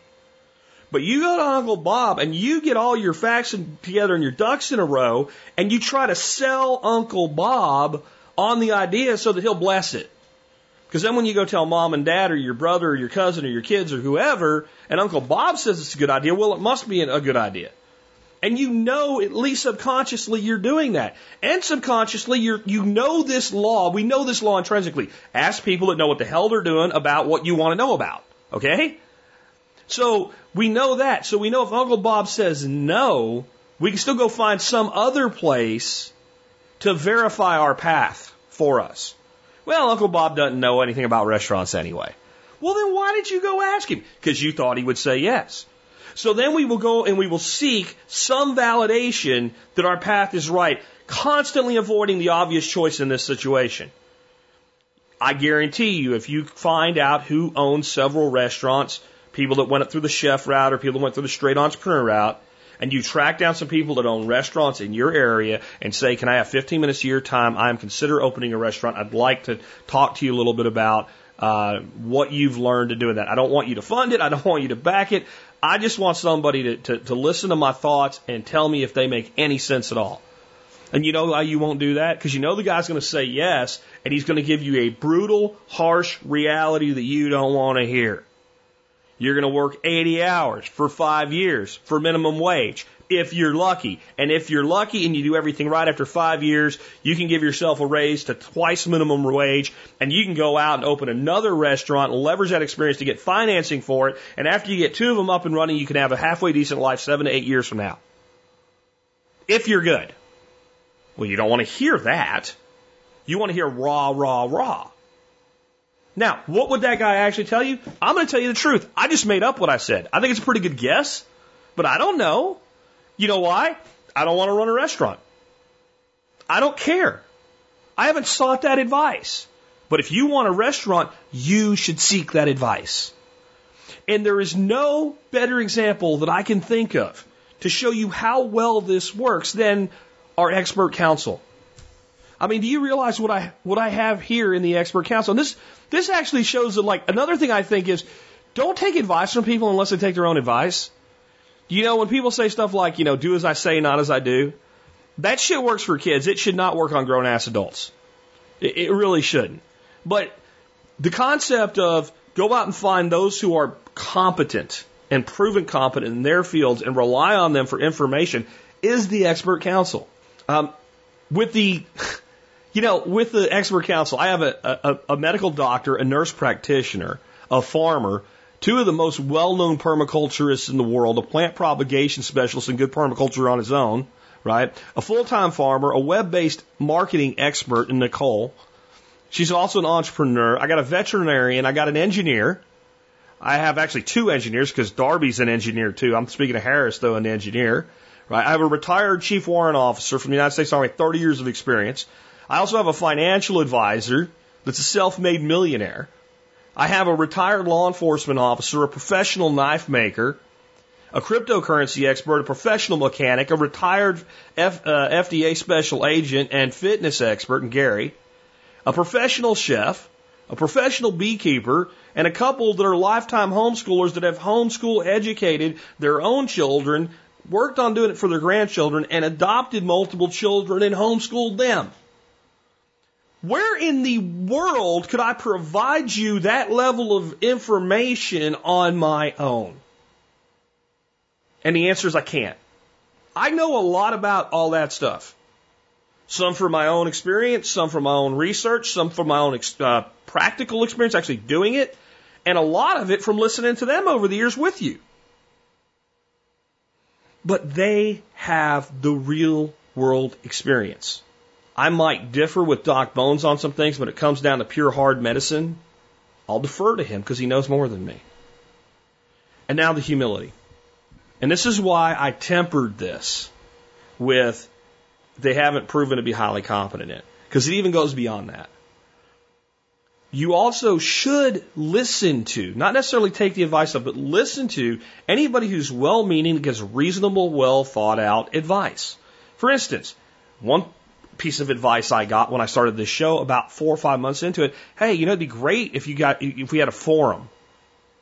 Okay, that's reasonable. I've never built one before, but I think I can teach myself in a day. So I went and built a forum and turned it over to the moderators and they built this incredible sub community. I didn't say, oh, you don't know anything about a podcast because the request was reasonable and low risk and didn't cost a lot of money. If I had looked at it and said, man, building a forum is hard, if it wasn't as easy as it was, and it's pretty easy, and uh, it was going to cost me uh, a thousand bucks back then, even because you know the show wasn't making any money yet. Before I would have done that, I would have contacted somebody that runs forums, like let's say Paul Wheaton, who, who runs not just the Permies forums, but the CodeRanch forums, and I would have asked them for his counsel because that would have made sense. So I think we also need to take the advice and the suggestions and the ideas of others, even when they're not, let's say, our equals in something or specialized in something. But then we always need to say, let me sanity check that. Let me not let that back my confirmation bias. And if I, if it's going to be painful or expensive or cost a lot of time or effort or money, let me go out and, and then say, okay, I'm going to take this thought this idea, and go find somebody that knows something about it, ask them about it, and then I'm going to go take their advice over the advice of the, the layperson on that particular subject. Because as the final dose of balancing humility for this law, I leave you with this quote by Samuel Clemens, better known by his pen name Mark Twain. He said, It ain't what you don't know that gets you into trouble. It's what you know for sure that just ain't so. That quote really drives home this law of life. When you seek the counsel of the wise, you insulate yourself from Mr. Clemens' harsh reality. The same reality should also keep you humble enough to remain open to suggestions from those who are just trying to be helpful, to be blunt. Never fear having someone cure your ignorance, no matter whom they might be. Investigate and confirm claims, seek the advice of the wise, and be reasonable with all that genuinely seek to help you. That's the fourth law of life, and that's a piece of it from this book that I'm writing. If you want to follow them all, you can do that at Instagram at It's a Jack Life. And I think this book probably won't be out, but will be done in less than a month because I am cranking through it. It's pretty easy when you do what the writing experts tell you write what you know. Anyway, hope you guys enjoyed that last segment. Hope you guys enjoyed this show. Want to remind you guys another way you can help us in addition to being a member of the support brigade. Do your online shopping at tspaz.com. Today's item of the day at tspaz.com is Birchwood Casey gun scrubber. This stuff I have a long history with. So here's the deal with this. Um, when I was a kid, I used to clean my dad, my granddad's, my uncle's guns just because I got to. I mean, really, that's that's for you got the guy got to touch the guns, right? You know, and, uh, but sometimes, you know, one of them would help and we would break the gun all the way down to give it a full cleaning, you know, beyond just wiping it off or running a patch through it. And the first time we did this, I discovered Birchwood Casey gun scrubber. And I thought at the time, and still think today, the stuff's like magic. Every bit of residue, oil, etc., is gone in a second. The metal is ice cold and dry at the same time when you use it. The stuff belongs in every gun cleaning and maintenance kit. Let's talk about the fact that this new stuff, though, is synthetic safe. And I say new, this came out about 2012. Eight years later, after the first time I ever used this at home with, I think it was my uncle, uh, young Jack Spirko is a private in basic training in the Army. I'm cleaning my 20 year old Vietnam era M16A1 and it feels like spit shining a turd. No matter what I do, the sergeant major's tiny ass pinky finger can always seem to find some dirt in the weapon chamber. And I'm thinking, if only I had some Birchwood Casey gun scrubber. Well, young Spirko gets through basic and goes to AIT, which is advanced training. More of the same, drill sergeants yelling, lots of training, daily PT, and more inspections. One thing changes though. I get a bit more freedom, like the ability to go to the PX. I go to the sporting goods section hoping against hope, and there I find my long sought Birchwood Casey. I bought four cans, I shared it with all the guys in my squad bay. These eight guys I thought are going to rock the next inspection. The spray does its magic, but this is the days before the average person had synthetic stocks. Ah, me, young Spirko, I'd never even touched a weapon with a synthetic stock until I enlisted in the military. Something horrible happens.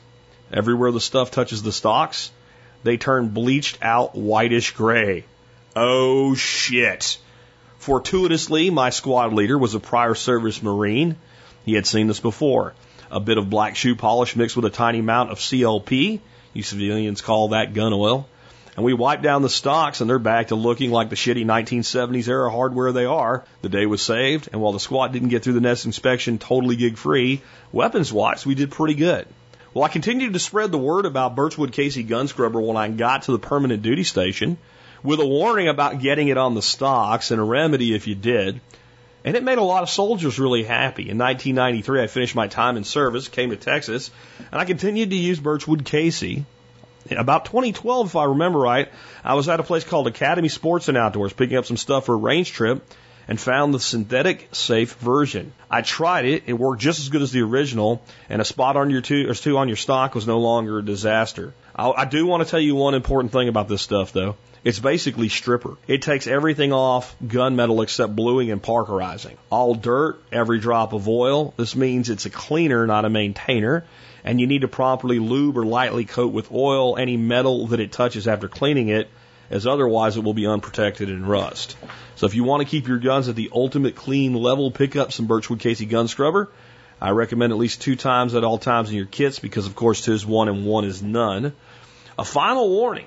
When I say this stuff takes all grease, grime, soot, powder residue, etc. off, I mean it. Do not spray this stuff over an unprotected area or it will get covered in gun gick. And it will be a lot harder to get. I, I don't get it. You spray the Birchwood Casey on the gun, stuff comes right off. The gick that comes off with the Casey, whatever it goes on, it'll come off. And guys, if you do this over the kitchen table, your wife will kill you dead. I mean, the gun's right there. Once you put it back together, she's going to put a bullet in it and shoot you. So do it outside, probably a couple old towels that you don't care about, something like that. Because wherever you spray this stuff, the gick is coming off and it's coming off hard. But give this stuff a try. Remember, you can find this review and more at tspaz.com, T-S-P-A-Z com. And if you go to tspaz.com before you shop online, you help us no matter what you do. You can find all kinds of cool reviews there. If it's there, I own it. I spend my money on it or I wouldn't ask you to. You can see the Amazon deals of the day. All kinds of great stuff. Check it out at tspaz.com. That brings us to our song of the day, and I'm happy about this song coming out on a Friday uh, from John Adam. This is by Alabama, which is probably the greatest country music band of all time, the band that made modern country what it is and I guess made modern country what it was. Uh, no thanks, people like Luke Bryan, etc. Um, but it's Angels Among Us. It's a really sweet, pretty, beautiful song, and I think it's a good song to have right now because there's so much anger and angst and, and honestly hatred in this country between this new tribalism groups and libtards, repugnants, etc. Uh, yeah. And, and most of them arguing about taking the side of people that, you know, in the form of politicians that don't give us shit about any of them, and they're all fighting each other and cussing each other, defending people that don't care about them. It's it's crazy. Um, and then we've got a hurricane right now, and we're in hurricane season, and we're going to have more people that need help as we go through this year, and we're in the holidays, and there's always people that could use a little extra help around the holidays. We all need to be looking out for each other. And when I when I got this song, I thought all of that, and I remembered the most impactful time in my life that I ever heard this song. It was 1995, shortly after the uh, Murrah Federal Building was bombed in Oklahoma City. And I went to something called the KSCS Country Fair. And I went there because of many things, but one main reason was Alabama was playing that year. And when they played this song, they dedicated it to the kids that died in that bombing. And I can tell you, when you looked around, there was more than a few tears and a few eyes. It was very, it was very recent that that had happened when, when that was done. It was still in people's minds. And at that time, it seemed like the most horrific thing that would ever happen to this country until several years later, actually six years later, on September 11th in 2001, that, of course, the day that we just revered came by. People kind of forgot about that one. I also believe in providence, and I think this song has something to do with providence. I don't believe it has anything to do with supernatural, and I'll talk about that as a second. But providence is the fact that you might be in the right place at the right time and maybe paralleling something all the way to the point where you come together with that, be maybe an opportunity to help somebody, or maybe that being an opportunity to find somebody you're looking for. Here's a funny thing. I was at that concert about a year and a couple months before I met Dorothy. She was there too. I know that's just a coincidence, but check this out. Dorothy and I were born both in the state of New Jersey. We went to high school, both of us in Pennsylvania, less than 45 minutes apart from each other. It's a age difference and not at the same time, but 45 minutes away. My high school football team played against the football team of the school that she went to.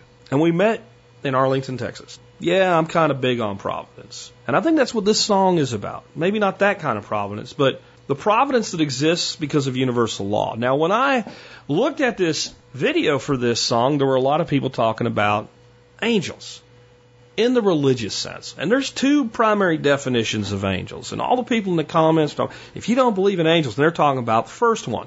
And the dictionary defines that as a spiritual being believed to act as an attendant, agent, or messenger of God, conventionally represented in human form with wings and a long robe. Now you can believe in angels like that, or not. I don't think it changes this song one bit. Because I don't think this song has anything to do at all, at all, with that type of an angel. Again, whether they exist or not is irrelevant to what the song's about. The second primary definition of angel is a person of exemplary conduct or virtue. That's what this song's about. And that's why there's angels among us. And the thing about providence And some people call it coincidence, and I have no problem with that word as well. Coincidence and providence only benefit those who are aware of what they're looking to see when that coincidence comes. This is why the law of attraction is both supernatural mumbo jumbo crap, poppycock, and the law of attraction is real. As soon as you form an intention, you are going to see opportunities to make it occur. Those opportunities would have been there anyway, but you recognize them. And when you form the intention of being willing to help people, opportunities to help that you just walked by many times without even noticing, you'll see. And maybe it's seeing a little kid in a store that's got his, he's about ready in tears. It didn't really look like you had to really pay attention to know. And you weren't really paying attention, but just because you had set your, your compass toward, I want to help people, you did. That type of thing. And in this video, they make it abundantly clear what they're talking about. They have a little kid, seven years old, saved another kid from drowning. They have a girl that saved her father when he had a massive heart attack by doing CPR. They have a lady that's that's been mom to more than 50 foster kids. That's what this is about. Call me nuts. I think this nation could use a little bit of that right now. So I can't think of a better song on a Friday. I'd like to once again thank John Adam who puts these together. I probably wouldn't have chosen this song. And that's back to our thing about experts. Choose people that are wise in what they do and seek their advice and take it. The advice I'm giving you today is think about who you can help this weekend, for the rest of the year, for the rest of your life. And you'll be amazed at not only opportunities to help, but the means by which to help you will find if you do that. Because those types of intentions lead to providence, and providence is real. With that, this has been Jack Spirko with another edition of the Survival Podcast, helping you figure out how to live that better life if times get tough or even if they don't.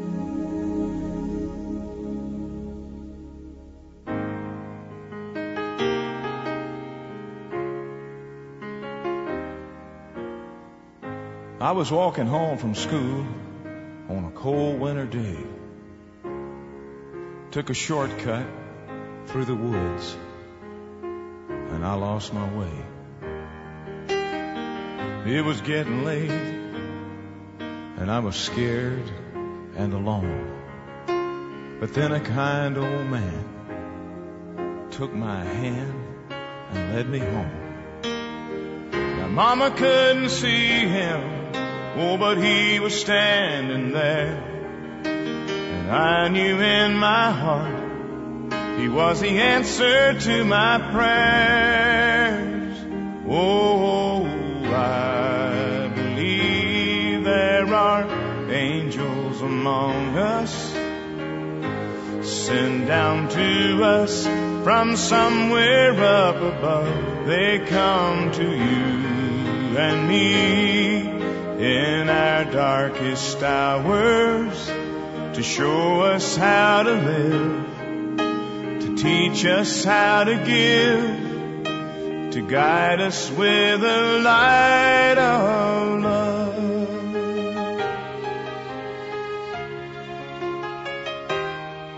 When life held troubled times and had me down on my knees there's always been someone to come along and comfort me. A kind word from a stranger to lend a helping hand. A phone call from a friend just to say I understand. But ain't it kind of funny at the dark end of the road? That someone lights the way with just a single ray of hope. Oh, I believe there are angels among us, sent down to us from somewhere up above.